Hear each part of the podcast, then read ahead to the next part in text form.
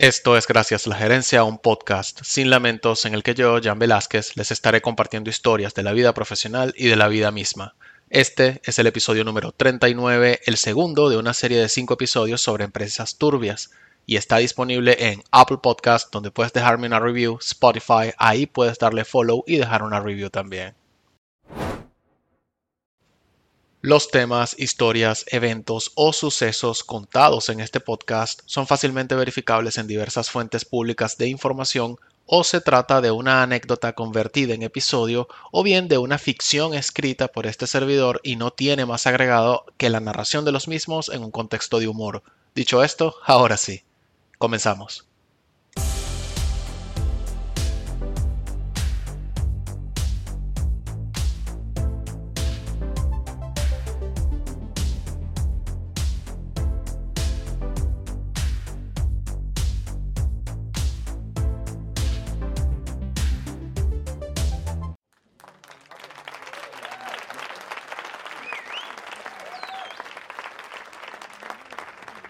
La tecnología es algo que ya está presente en casi todo aspecto de nuestras vidas, pero hablando concretamente de teléfonos móviles, computadoras, portátiles, wearables, eh, consolas de video, al igual que hace el fast fashion, y si no sabes qué hace el fast fashion, tienes que ir de vuelta al episodio número 38, cada vez la frecuencia de reemplazo se hace más corta y todo debido a una cosa que deliberadamente inventaron llamada obsolescencia programada, que básicamente es hacer, que, eh, hacer cosas para que duren un tiempo determinado, pero bien finito. Este constante reemplazo de nuestros smartphones estimula una industria realmente turbia que mueve sus hilos cada vez que cambiamos nuestros dispositivos.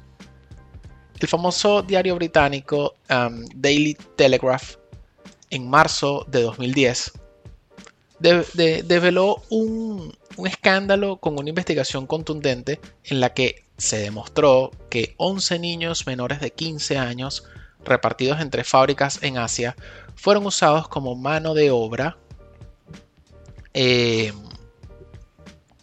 para la fabricación del iPod. Luego, en noviembre de 2017, Apple se vio forzada a admitir que su productor chino, Foxconn, y grábense ese nombre, Foxconn, tenía dentro de su plantilla de trabajadores, entre comillas, estudiantes de secundaria laborando en turnos de hasta 11 horas diarias en la elaboración del famosísimo iPhone X. En concreto, se trató de 3.000 alumnos durante unos 3 meses.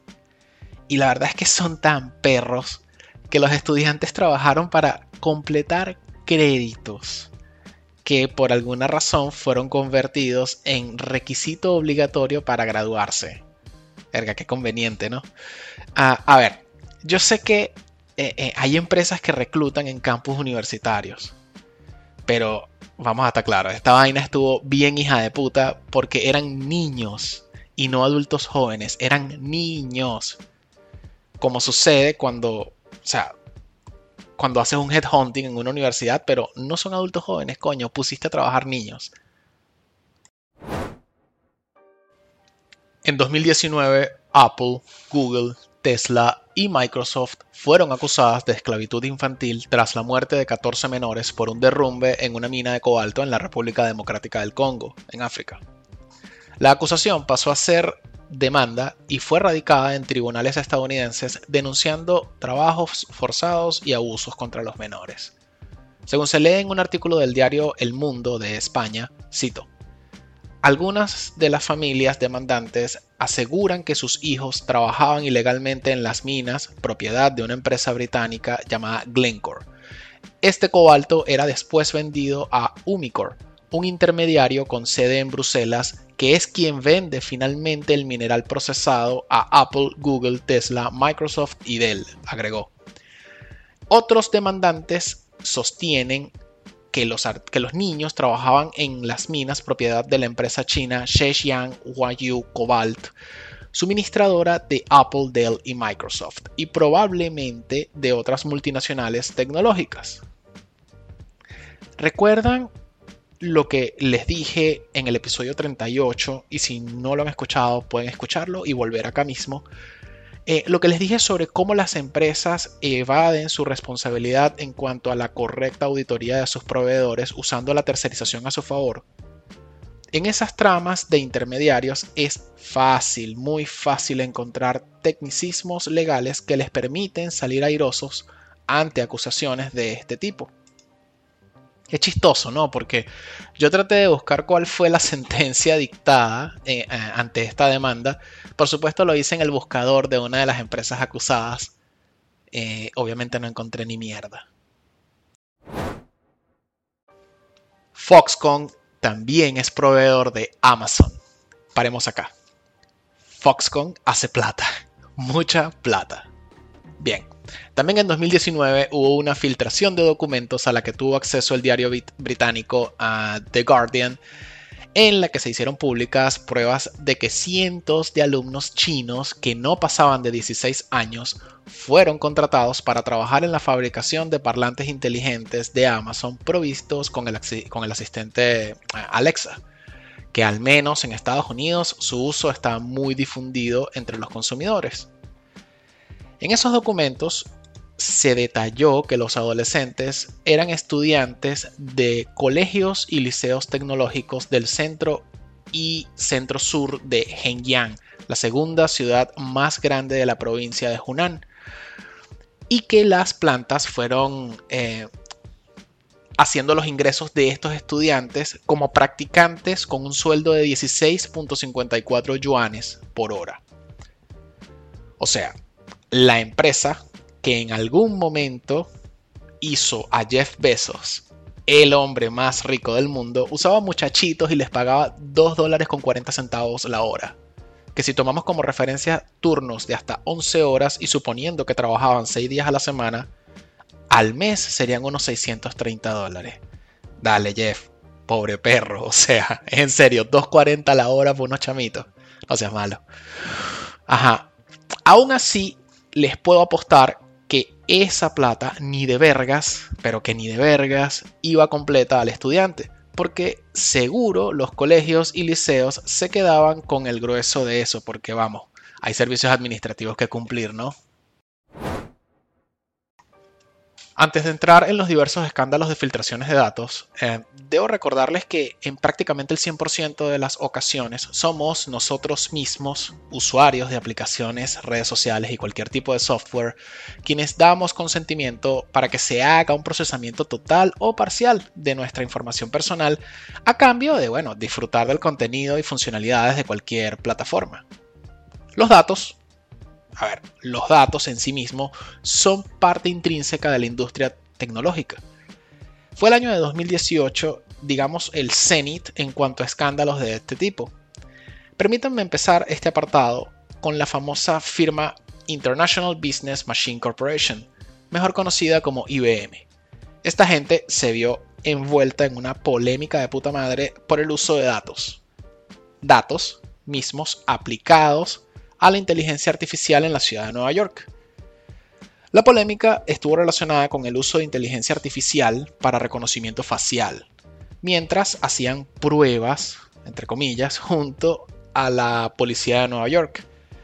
Esta solución permitiría detectar de manera fehaciente a aquellas personas que en su día fueron solicitadas en un juicio por un delito que posiblemente pudieron cometer.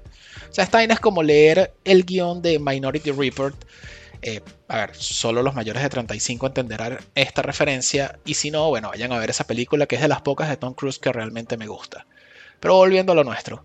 De acuerdo con las leyes del Estado de Nueva York, el control por parte de la policía está legitimado en el marco de actuaciones para dar captura a posibles fugitivos o delincuentes muy peligrosos sobre todo en un distrito tan jodidamente concentrado como la isla de Manhattan.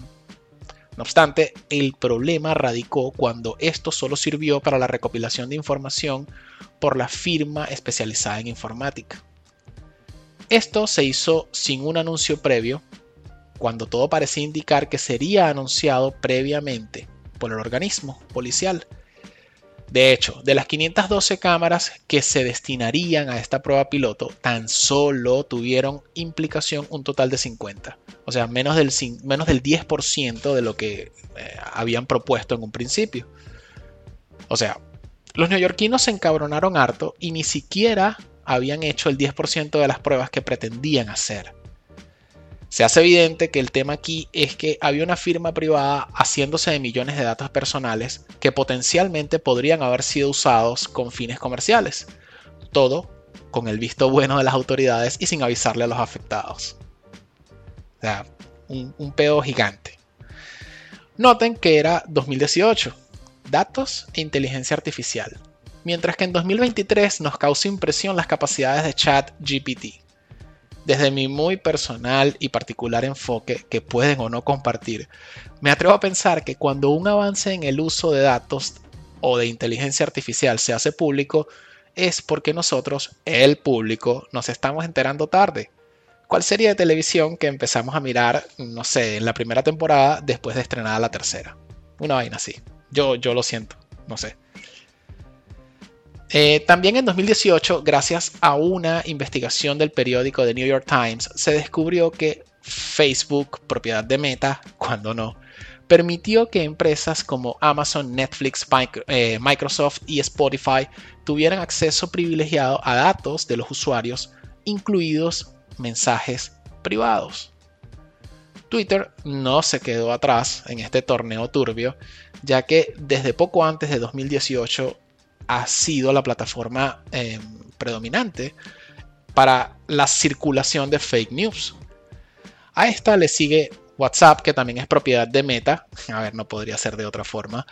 Eh, lo de WhatsApp agarró otro tono gracias a una investigación del periódico Fola do Sao Paulo, realizado sobre 1.339 mensajes, em, en el que se detectó que el 97% de las noticias compartidas vía WhatsApp por los seguidores del expresidente de Brasil, Jair Bolsonaro, eran sencillamente falsas o distorsionadas. Y así, y así se eligen presidentes. Si no me creen, miren tantito el caso de Trump, cuya campaña se benefició de los datos de Cambridge Analytica. Aunque mirar ese caso daría para un episodio completo, creo yo. Los asistentes virtuales de nuestros dispositivos, eh, Cortana, Siri y el asistente de Google, no fueron desarrollados con inteligencia artificial. Al menos no fue así en 2019 cuando Microsoft, Apple y Google admitieron que estuvieron grabando las conversaciones de sus usuarios durante varios meses. Y ahora es fácil entender por qué sentimos que nuestros móviles no se escuchan y es porque en efecto lo han hecho y quizá lo sigan haciendo. De eso no tengo la menor duda. 2019 también fue el año en el que Amazon se vio envuelta en otra polémica tras detectar al menos 2.000 juguetes y medicamentos que no tenían avisos por representar problemas de salud para niños. También en 2019 Apple tuvo que deshabilitar las llamadas en grupo para FaceTime y es que fue un muchachito de 14 años en Arizona quien se dio cuenta de un fallo que le permitía a cualquier persona oír o ver lo que estaba haciendo su interlocutor incluso antes de que aceptara la llamada.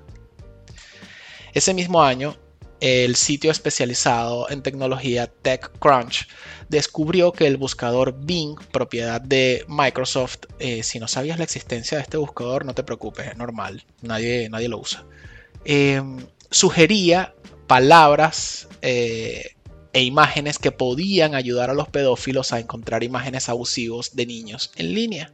Muy turbio eso, de verdad. eso me resultó así como que bien bien fuerte. Miren, si alguno de ustedes ha usado un smartwatch eh, con Wear OS o directamente ha usado algún dispositivo Fitbit propiedad de Google y les asombra lo, lo precisas que son las mediciones biométricas, tal vez se deba a que en 2019 Google tenía un acuerdo conocido como Project Nightingale o Proyecto Ruiseñor con la compañía médica Ascension que by the way es el segundo sistema de salud más grande en Estados Unidos. En dicho proyecto, los datos de 50 millones de pacientes entre 2019 y 2020 eh, fueron subidos a la nube de Google para añadir herramientas colaborativas de G Suite, lo que antiguamente se conocía como G Suite, hoy día Google Workspace, y además construir herramientas de búsqueda de registros médicos electrónicos. El objetivo, teóricamente, era mejorar la experiencia en la atención sanitaria de los pacientes. Claro, todo esto según el comunicado que emitió Ascension en su momento, ni más ni menos.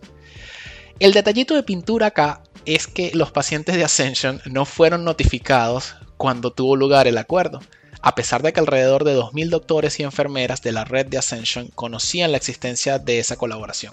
O sea, tipo, ninguno sabemos y nadie estamos enterados. Muy bien, muy bien Ascension y Google.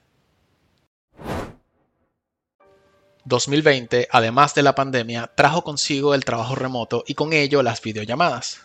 Aunque la competencia fue increíble, la plataforma que resultó ganadora absoluta a nivel corporativo fue Zoom, con todo y problemas de seguridad incluidos. Zoom tenía una opción para compartir eh, pantalla automáticamente que también generaba un enlace público a dicha videollamada. Si por casualidad un tercero llegaba a tener acceso a ese enlace, podía emitir los videos que se le cantaran del orto en esa videollamada teóricamente privada. Ese bug fue conocido, sobre todo al principio del confinamiento, como Zoom Bombing. Como consecuencia, se dieron diferentes casos en donde se emitió contenido sexual, como el de un tipo en Noruega que entró a una llamada privada, que by the way esa llamada era de un colegio, eh, con la cámara encendida y absolutamente en pelotas. También hubo otros casos en los que se compartió contenido racista, y en general contenido inadecuado a grupos de videollamadas privados, bien sea en empresas o lo peor, con miembros sensibles como niños de colegios. O sea, increíble.